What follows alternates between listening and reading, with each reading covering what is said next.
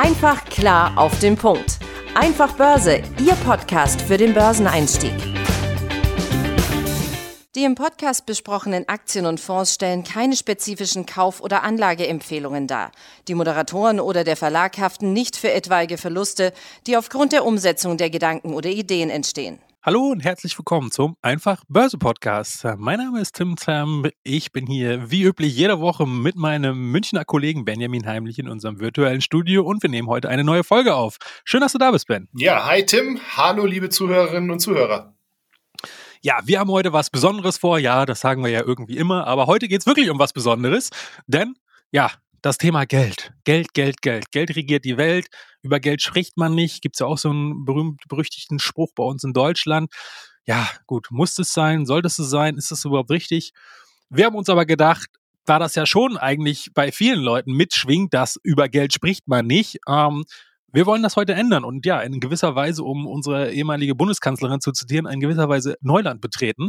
Ja, und auch heute mit unserem einfachen Börse-Podcast einen Beitrag dazu leisten, Thema Finanzbildung, ja, wirklich im sprichwörtlichen, ganzheitlichen Sinne hier mal näher zu betrachten und das Thema Geld im Allgemeinen aus der Tabukiste zu holen. Ja, dann, warum wollen wir das überhaupt jetzt äh, genauer angehen und warum, was haben wir uns bei der Folge jetzt heute gedacht? Eines der größten Probleme unserer Meinung nach ist ja in Deutschland ähm, das Thema mangelnde Finanzbildung. Und das fängt ja schon quasi von Kindheitstagen halt an, dass weder in der Schule ähm, noch darüber hinaus, ähm, weder im Elternhaus ja auch oft nicht darüber gesprochen wird. Ähm, selbst einfachste Dinge, da geht es jetzt ja nicht mal unbedingt darum, wie viel verdient jetzt mein Nachbar oder mein äh, Kumpel oder irgendwie sowas. Das fängt ja schon bei kleinsten Ausgaben oder Investitionen an, ähm, na, wo man dann vielleicht nicht unbedingt den Preis verraten will oder wie viel man jetzt für die neue Uhr bezahlt hat oder ähnliches. Ja, ähm, das sind ja alles solche Dinge. Und was ich eigentlich noch krasser fand, auch aus persönlicher Erfahrung, ähm, selbst im Studium, ich habe äh, Betriebswirtschaftslehre studiert, äh, selbst da, wo man ja äh, meinen möchte, das ist quasi die Reinform von Wirtschaft und die äh, Ressource, um der es in der Wirtschaft quasi äh, die universelle Ressource, um die es immer geht, ist Geld. Ja, aber selbst darüber lernt man da eigentlich relativ wenig. Das höchste der Gefühle kam noch auf und da muss man auch sagen, Wahlpflichtfächer, also kein Pflichtstudiumteil, das habe ich mir selber rausgesucht. Wahlpflichtfächer, habe ich mir sowas rausgenug wie Portfolio- oder Kapitalmarkttheorie.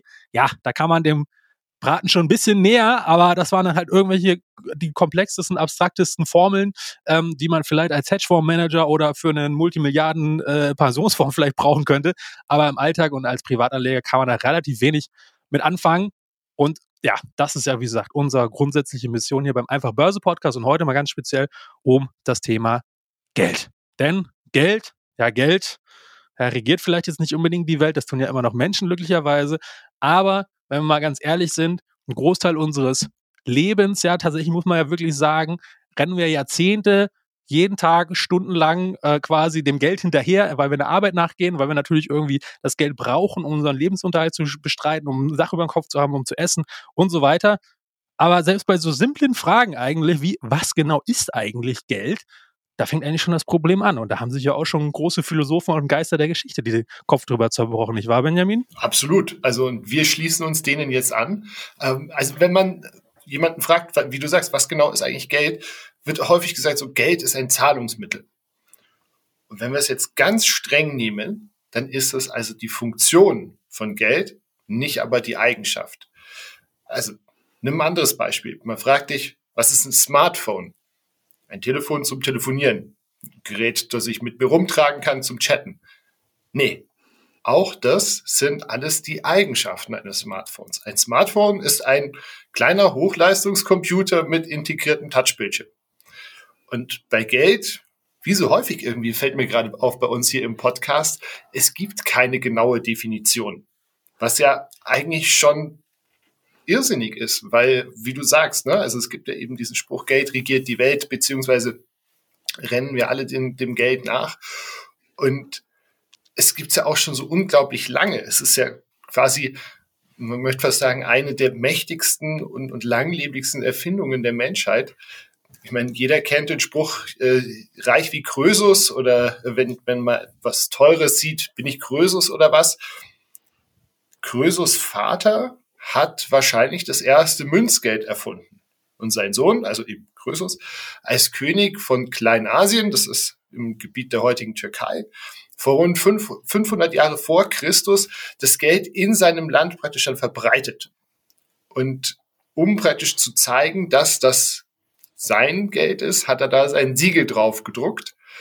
Und deswegen ist bei seinen Untertanen, den Leuten, die in seinem Reich gelebt haben, der Eindruck entstanden, der Mensch ist eine Art Gott und unermesslich reich, weil überall alles, was als Zahlungsmittel äh, gewährt wurde, alle auf jeder Münze war sein, sein ähm, Siegel drauf. Fragen wir uns mal, welche Eigenschaften besitzt Geld?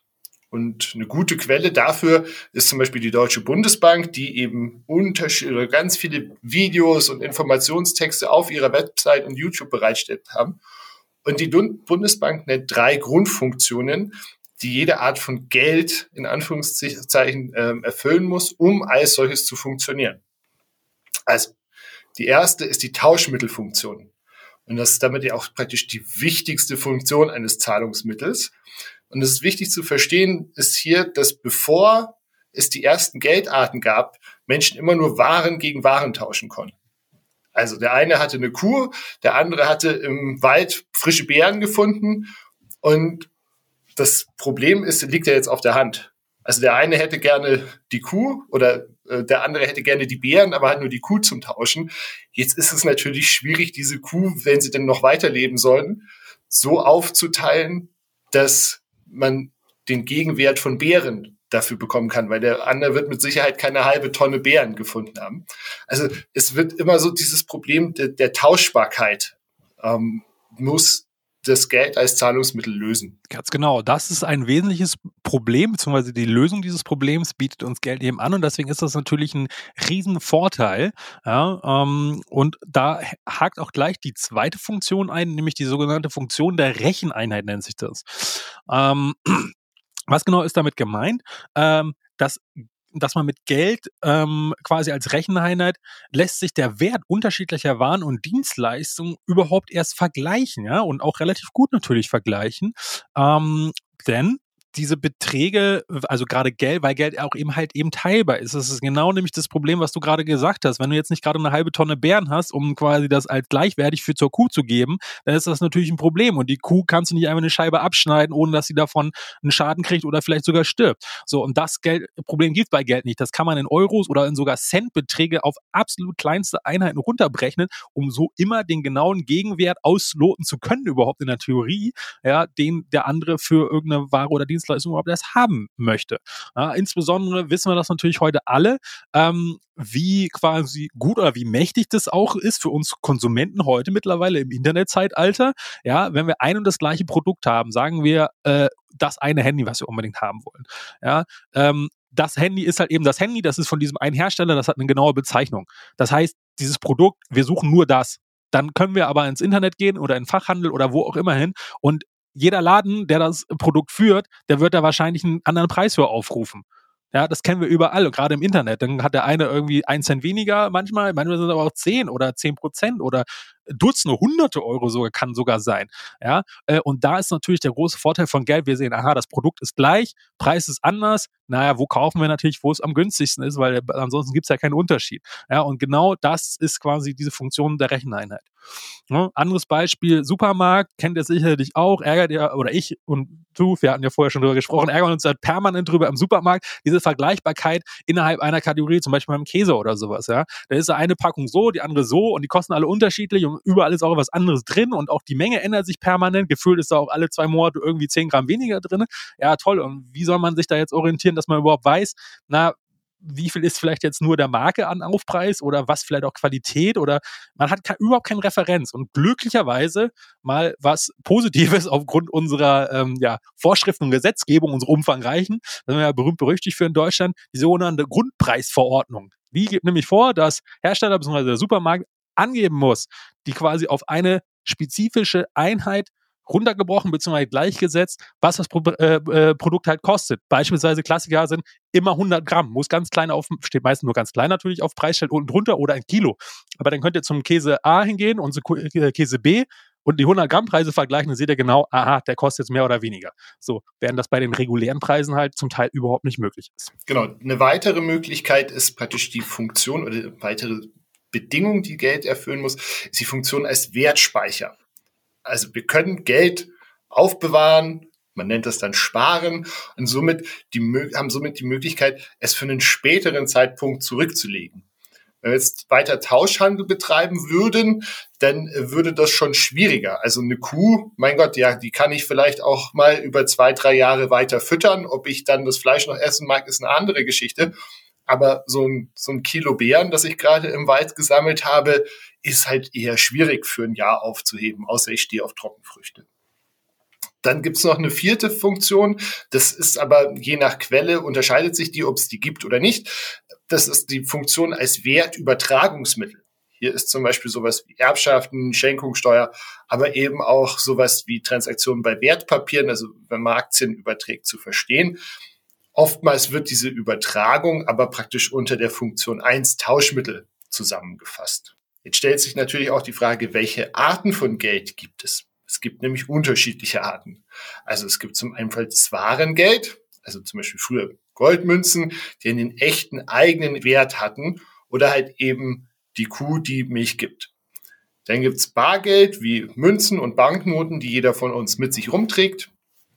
Das sogenannte Giralgeld, also es ist das Buchgeld auf den Bankkonten und eben seit einigen Jahren eben auch Kryptowährungen wie Bitcoin oder sowas können darunter auch subsumiert werden. Thema Kryptowährungen, wenn euch das interessiert, da haben wir ja auch schon zwei Folgen mit unserem Krypto-Experten Nikolas Kesser äh, aufgenommen. Schaut da auch gerne mal noch ähm, in den ähm, ja, Folgen vorbei, wenn ihr euch da noch weiter äh, informieren wollt. Ja, kommen wir zum nächsten Thema, Geld drucken, ja, oder wie entstehen eigentlich Geld? Und das ist beides nicht das Gleiche, ähm, was man aber ja oft, äh, ja, vielleicht in einen Topf schmeißt, nämlich, ja, die Notenbank schmeißt jetzt mal die Gelddruckmaschine an und dann sehen wir immer diese tollen Bilder da im Fernsehen, wo dann diese reihenweise im Sekundentakt die 500er da rauskommen und sowas. Ähm, ja, das ähm, müssen wir jetzt aber mal ein bisschen differenzieren, weil das ist so nicht ganz richtig. Denn erstmal Notenbank, ähm, der Name verrät es ja irgendwie schon, das klingt ja auch naheliegend, aber die tatsächliche Notenbank, nämlich die Europäische Zentralbank, die hat jetzt mit dem Gelddrucken an sich jetzt per se erstmal jetzt nichts zu tun. Nämlich diejenige Bank, die das Geld wirklich druckt, wo da halt diese Maschinen stehen, das ist die Deutsche Bundesbank. Die ist nämlich für uns in Deutschland dafür zuständig und auch nur das das einzige Unternehmen oder das einzige ja, Institut ja letztendlich ein Unternehmen ist das ja nicht, die darauf ein Monopol haben. Nur die dürfen das. Ja? So, und was passiert denn damit? Dann druckt halt diese Bundesbank diese äh, ja, Münzen und eben Scheine und die bringt die dann halt eben auch im Umlauf und zieht halt auch alte wieder ein. Ja, ihr könnt zum Beispiel auch, wenn ihr noch irgendwo, sollen ja irgendwie auch noch Milliarden an D-Mark irgendwo in irgendwelchen Schubladen rumliegen, könnt ihr die selbst heute immer noch äh, bei der Deutschen Bundesbank zum Beispiel einschicken und kriegt einen entsprechenden ähm, Euro-Gegenwert dagegen. Ja? Oder auch kaputte Scheine oder sowas könnt ihr theoretisch da auch machen. Ist natürlich ein bisschen umständlich, könnt ihr auch bei eurer Hausbank eher machen. Wenn jetzt die Bundesbank das Geld gedruckt hat, dann schmeißt sie das ja nicht aus dem Helikopter, aus dem Fenster oder ähnliches, sondern die muss das ja irgendwie an die Leute bringen. Und das macht sie natürlich nicht selber, sondern wer ist direkt an den Leuten dran und wer verteilt das Geld? Ja, die Hausbanken, ne? äh, Sparkassen äh, und die ganzen Direktbanken und wie sie da nicht alle heißen. Alle, wo Privatkunden halt eben entsprechend Kunde sind. so, und die Bundesbank verkauft diese Noten, dieses Bargeld an diese Geschäftsbanken. So, und natürlich ist der Preis halt eben der Preis, der halt auf dem Schein draufsteht. Steht da 100 Euro drauf, muss eine Geschäftsbank der Bundesbank dafür 100 Euro geben. Ja, ähm, und so eine Geschäftsbank, die hat dann auch eben entsprechend ein Konto bei der Zentralbank, zum Beispiel bei der Bundesbank, wo dann halt entsprechend dieses ja, Giralgeld, was die Bank, Geschäftsbank halt eben hat, dann in quasi Bargeld umgewandelt wird und dann kann, schickt die Bundesbank einen Geldtransporter los und befüllt damit zum Beispiel die äh, Geldautomaten. Genau. Das, was jetzt praktisch diese, diese Geldschöpfung gemeint ist, die findet tatsächlich woanders statt. Und zwar eben genau bei den Geschäftsbanken, ähm, eben unseren Hausbanken wie Sparkasse und Co. Und die erschaffen immer dann neues Geld, wenn sie einen Kredit vermitteln. Also dann überweist die Bank die Kreditsumme auf das Konto von Tim, mir, euch oder unseren Unternehmen und hat damit quasi aus dem Nichts neues Geld er erzeugt. Und auf diese Weise entsteht mit jedem Kredit neues Geld, da die Bilanzsumme der Bank wächst. Und die, in der Fachwelt wird deswegen das Ganze als Kreditgeldschöpfung bezeichnet. Ja, ganz genau. Das vielleicht auch nochmal zur Differenzierung. Quasi Geld drucken ist nicht quasi Geld schöpfen. Ja, und das passiert nämlich wirklich nur ausschließlich bei den Geschäftsbanken. Ein weiterer Zusammenhang, den wir hier auch noch sehr, sehr wichtig finden, gerade in der aktuellen Zeit, ich meine, wir nehmen ja gerade Ende März 2023 auf, ist das Thema Geld und Zinsen. Das sind nämlich zwei Aspekte, die in einer sehr engen Beziehung und Wechselwirkung miteinander stehen. Und das ist halt auch wichtig zu verstehen, auch gerade wenn wir uns einige Probleme ähm, ne, mit den Banken, mit Immobilienunternehmen und so weiter aktuell gerade anschauen. Erstmal grundsätzlich zu sagen, der Zins ist der Preis des Geldes. Ja, also diese Aussage kann man vielleicht mal erstmal kurz sacken lassen. Ja? Das ist nämlich ganz wichtig zu verstehen. Nämlich das Geld im volkswirtschaftlichen Sinne ist ja letztendlich auch nur wie eine Ressource, wie Holz oder Stahl oder sowas, äh, kann man das nehmen. Und, der, äh, ja? und Holz kostet halt eben Summe X in Währungseinheiten, zum Beispiel Euros. Ja, aber da das Geld ja selber schon Währungseinheit ist, brauchst du ja einen anderen Preis. Und das ist in dem Falle der Zins. Ja, der geht nämlich vor, wie viel dann bei so einer Kreditschöpfung zum Beispiel dann der Kreditnehmer dafür zahlen muss, dass die Bank ihm das Geld leiht. Ja, und das ist der Zins. Der ist quasi das Preis, das kostet es, das Geld ähm, zu haben oder zu halten oder zu borgen, ja, oder wie man das auch mal bezeichnen möchte. So, Beispiel aus der Praxis. Wir hatten jetzt jahrelang Niedrigzinsphase. Ja, Geld hat quasi nichts gekostet. Ne? Na, waren ja nahe Null. Ich meine, da gab es Baufinanzierung mit 0,x Prozent oder so. Das ist ja an sich schon Wahnsinn. Ja, ja gut, klar, wozu hat das natürlich dann geführt? Ja, Unternehmen, Staaten auch, genauso wie Privatleute, haben sich verschuldet, haben konsumiert, haben investiert. Ja, natürlich auch vorwiegend zum Beispiel jetzt Immobilien. Weil, wofür braucht man viel Geld? Und wo ist viel Geld gebunden über Jahre und Jahrzehnte? Na, Immobilien. So, und das ist auch genau der Grund, warum äh, ne, zum einen in den letzten zehn Jahren bei uns in Deutschland insbesondere, aber auch weltweit letztendlich ist ja überall das Gleiche. Klar, regionale Unterschiede, aber die Tendenz ist ja überall die gleiche gewesen. Immobilienpreise sind massiv gestiegen zwischen 2010 und 2020, ja, oder bis jetzt halt eigentlich immer noch bis vor ein paar Monaten, ja. Warum war das so? Naja, der maßgebliche Treiber waren die niedrigen Zinsen, weil der Preis des Geldes einfach quasi null oder nahe null war. So. Und dass das früher oder später natürlich jetzt zu einem Problem führt, das ist, wird einem wahrscheinlich jetzt dann auch klarer. Nämlich, das ist genau das, was wir nämlich aktuell haben da der Preis des Geldes eben der Zins ist und wenn der Zins jetzt steigt, wird das Geld eben teurer. Ja, und was passiert dann natürlich und welche Branchen und welche Wirtschaftsbereiche kriegen als erstes ein Problem? Na, alle die, die hohe Schulden haben. Und wer hat hohe Schulden? Na, in der Regel halt Finanzdienstleister wie Banken und Immobilienfirmen oder halt eben grundsätzlich Unternehmen, ja, die jetzt vielleicht noch nicht so lange am Markt sind und erstmal ähm, ja, eine Anschubsfinanzierung brauchen über einen Kredit oder ähnliches, ja, und da jetzt erstmal das abarbeiten müssen. Genau diese Unternehmen kriegen Probleme. Und genau das sehen wir jetzt auch. Ganz genau. So viel für heute, für unsere kurze Abhandlung zum Thema Geld. Ich habe euch zum Abschluss auch natürlich diese Woche wieder ein Topic der Woche mitgebracht. Und zwar ähm, ist in den USA Anfang der Woche, Tim hat es gesagt, wir nehmen hier jetzt gerade Ende März auf, Anfang der Woche ähm, wurde Klage gegen die Kryptobörse Binance und unter anderem ihren Gründer CZ eingereicht. Und zwar hat die Derivateaufsicht CFTC die Kryptobörse verklagt und unter anderem neben dem Gründer auch den ehemaligen Compliance-Chef weil sie mehr oder weniger direkt den Handel mit Futures, Swaps und anderen Derivaten auf Kryptowährungen angeboten haben, ohne dafür die entsprechende Genehmigung zu besitzen. Und die Geschichte ist tatsächlich so, dass, oder zumindest steht es so in der Anklage, dass dieser Ex-Compliance-Vorstand US-Kunden geraten haben soll, sehr aktiv mittels also einer VPN-Verbindung, also so ein sogenanntes virtuelles privates Netzwerk, das die eigene Herkunft verschleiert, auf eben das Handelssystem zuzugreifen, um die IP, um die auf IP-Adressen basierenden Kontrollen zu umgehen oder praktisch einfach auch ganz klar gesagt, macht einfach ein neues Konto äh, mit einer Offshore-Gesellschaft auf. Und die Klage hat jetzt für einige Bewegung im Kryptomarkt gesorgt. Also binnen zwei Tagen haben Kunden 1,6 Milliarden Dollar bei Binance abgezogen. Und der Bitcoin hatte eben am Montag und am Dienstag auch deutlich nachgegeben. Jetzt zum Zeitpunkt der Aufnahme hat er sich wieder erholt. Und ich fand das Thema vor dem Hintergrund echt spannend, dass er eben CSET, wenn da bei einigen von euch äh, das, was klingelt, das war ja der, der praktisch letztes Jahr im November den Zusammenbruch der Kryptobörse FTX losgetreten hat.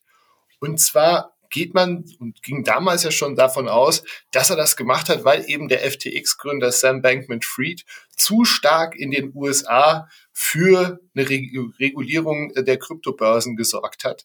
Und fand ich insofern irgendwie ganz spannend, dass es jetzt, ähm, was er praktisch vor einem, vor vier, fünf Monaten noch abwenden wollte, äh, ihn jetzt dann doch beißt und ähm, zeigt mal wieder, dass im Kryptomarkt, der durchaus spannend ist und durchaus seine Berechtigung hat, aber man doch immer mit einer gewissen Vorsicht, Vorsicht noch agieren sollte. So viel von meiner Seite für diese Woche. Ähm, ich hoffe, ihr konntet was mitnehmen. Ich habe äh, wieder sehr viel Spaß gehabt, mit dir zusammen das Thema vorzubereiten, Tim. Freue mich, wenn wir uns übernächste Woche hier wieder hören, weil nächste Woche ist Ostern und dann ähm, haben wir unseren Kollegen Flo Söllner zu Gast. Aber wie gesagt, dir dann schon mal schöne Ostern und bis übernächste Woche. Ja, vielen Dank, Benjamin, für deine Worte. Ich sage auch vielen Dank für deine Zeit und für eure Zeit da draußen natürlich auch. Ich hoffe, ihr konntet wieder ein bisschen was mitnehmen und seid etwas schlauer, was dieses Papiergeld sozusagen in euren Hosentaschen quasi eigentlich ist und was das kann. Ich wünsche euch auch frohe Ostern. Ähm, ja, eine, eine schöne Zeit und wir hören uns dann hoffentlich in der Woche drauf wieder. Bis dahin, macht's gut. Ciao. Ciao. Einfach klar auf den Punkt. Einfach Börse, Ihr Podcast für den Börseneinstieg.